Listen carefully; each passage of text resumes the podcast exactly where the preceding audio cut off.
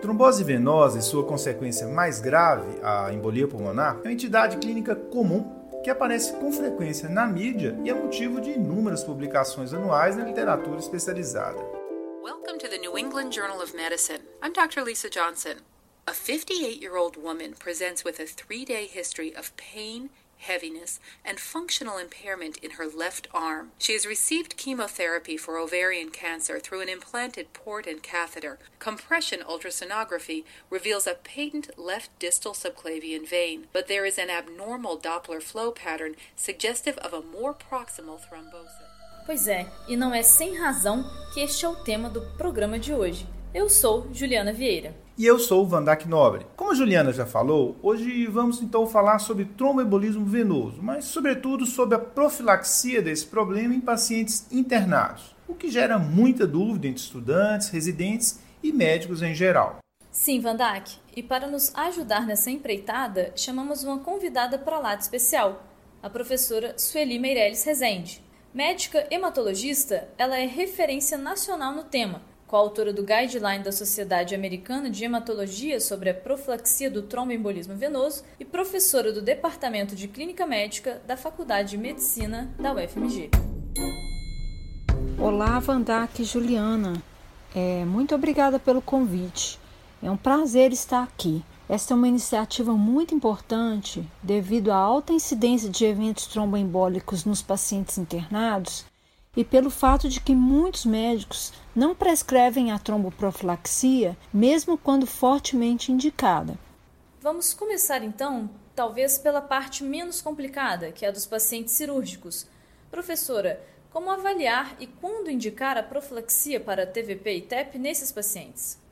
A tromboprofilaxia no paciente cirúrgico é até mais complexa, uma vez que as recomendações são diferentes conforme o tipo de cirurgia. Mas antes de responder a sua pergunta, é importante a gente lembrar de alguns conceitos na área da tromboprofilaxia.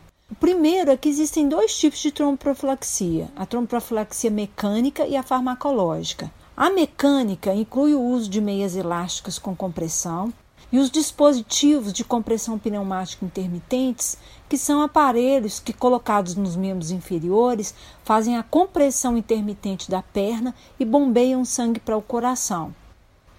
o segundo tipo de tromboprofilaxia é a tromboprofilaxia farmacológica. Essa que é feita através do uso de anticoagulantes, como a heparina, varfarina, os anticoagulantes orais diretos, ou até mesmo os antiagregantes plaquetários, como o ácido acetil salicílico. A gente precisa avaliar três pontos. Primeiro, o tipo de cirurgia a que o paciente vai ser submetido. Depois, o risco trombótico. E, em seguida, o risco hemorrágico do paciente. Existem ferramentas que auxiliam a calcular esses dois riscos, das quais as mais usadas para o paciente cirúrgico são o score de Caprini e o score do NICE, que é o National uh, Institutes for Clinical Excellence do Reino Unido. Todos os hospitais, na verdade, precisam usar um desses scores de risco rotineiramente para classificar o paciente quanto ao risco trombótico hemorrágico assim que o paciente se interna para fazer uma cirurgia ou para um, um problema clínico. Esse vai definir o uso da tromboprofilaxia e o tipo de tromboprofilaxia a ser utilizada. Ainda em relação a esses pacientes cirúrgicos, você destacaria alguns subgrupos especiais, por exemplo, de muito baixo e muito alto risco para TVP e TEP? Bem, é, Juliana, na verdade, é, essa pergunta sua, é, de forma geral, a maioria dos pacientes que serão submetidos a uma cirurgia eles apresentam um risco aumentado de trombose. O risco aumentado pode ter a ver com as condições do paciente, com o tipo de cirurgia e com o tempo de imobilização. Com relação às condições do paciente, sabe-se que pacientes idosos, pacientes que tiveram um evento tromboembólico no passado, pacientes que apresentam algum tipo de trombofilia, que é uma predisposição para desenvolver trombose, ou pacientes obesos, por exemplo, eles têm um maior risco trombótico. Quanto ao tipo de cirurgia, a gente sabe que as cirurgias ortopédicas de joelho e quadril apresentam um altíssimo risco de trombose, chegando de 40 a 80% de incidência de trombose. Seguindo essas cirurgias ortopédicas, as grandes cirurgias abdominais e principalmente as cirurgias oncológicas também têm um risco maior. E também, obviamente, quanto maior o tempo de imobilização do paciente, maior será o risco. Como exemplos de cirurgia de baixo risco, aí a gente cita as cirurgias ortopédicas de pé e tornozelo, colecistectomia laparoscópica, além de outras cirurgias menores. E a gente tem sempre que lembrar que tem cirurgias que elas carregam com elas próprias um alto risco hemorrágico. Então, como exemplo dessas cirurgias, a gente tem que lembrar a ressecção transuretral, a prostatectomia radical e grandes cirurgias neurológicas, e que nesses casos a tromboprofilaxia não é rotineiramente indicada. Pelo procedimento em si, já tem um alto risco hemorrágico. E uma vez indicada essa profilaxia, qual ou quais seriam os regimes profiláticos de escolha, como os fármacos e a sua posologia e duração? Bom, aqui a gente está falando de tromboprofilaxia farmacológica.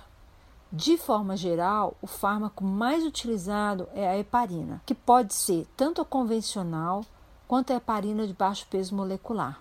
Para as grandes cirurgias gerais, o tempo de duração do uso da profilaxia farmacológica, ele deve ser estendido. Isto é, ele deve ter pelo menos três semanas de duração. A heparina convencional ela pode ser usada na dose de 5 mil unidades a cada 8 horas ou a cada 12 horas subcutâneo. E a heparina de baixo peso molecular ela é normalmente usada uma vez ao dia com uso profilático. Aí a dose vai depender do tipo de heparina. Né? A mais comum que a gente usa mais comumente é a enoxaparina. Então, se for enoxaparina, a gente usa uma dose aí de 40 miligramas subcutâneo ao dia, que é a dose profilática. Entretanto, as escolhas são diferentes conforme o tipo de cirurgia. Por exemplo, na cirurgia de quadril e joelho, os estudos mostraram que qualquer um dos anticoagulantes orais direto são preferencialmente recomendados sobre a heparina de baixo peso molecular ou ácido acetil salicílico, mas também devem ser usados por, por tempo de pelo menos três semanas. Bom, vamos falar um pouco então sobre os pacientes clínicos internados. Como podemos avaliar o risco de TEP e TVP neste grupo?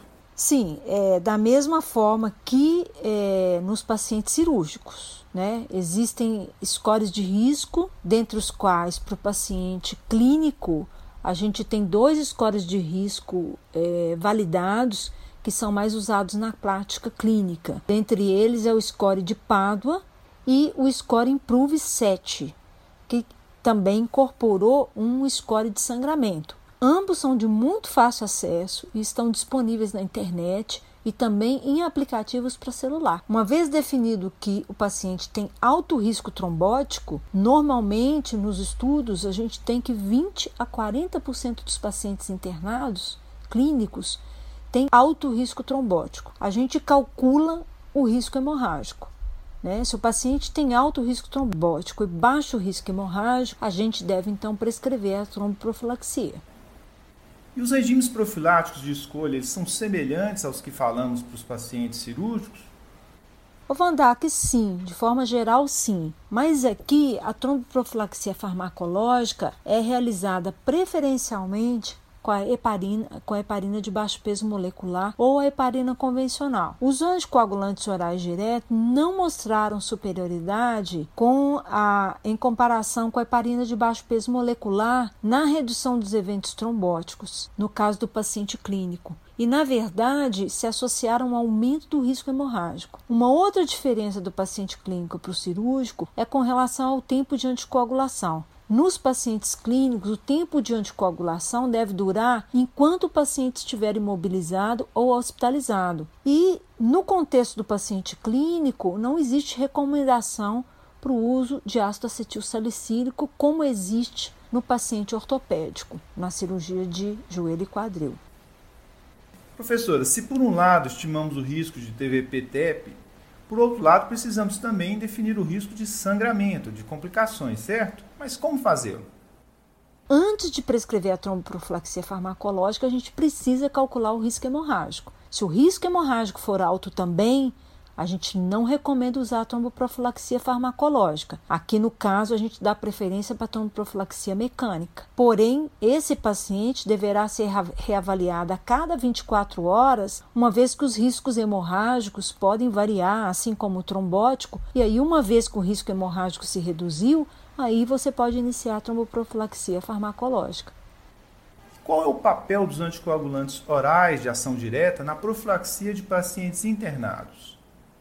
Bom, excelente pergunta. Os anticoagulantes orais de ação direta têm indicação muito clara nas cirurgias ortopédicas de quadril e joelho. Embora o FDA, né, que é o Food and Drugs Administration dos Estados Unidos, tenha aprovado o uso da betrixabana para tromboprofilaxia no paciente clínico hospitalizado, o guideline mais recente do ESH, da, da Sociedade Americana de Hematologia, não recomendou essa prática com base em questões metodológicas que foram analisadas desse estudo especificamente, que é o estudo APEX. Então, é, até o momento, o, único guideline que foi, foi publicado depois dessa publicação do, do estudo APEX, ele não recomenda essa incorporação.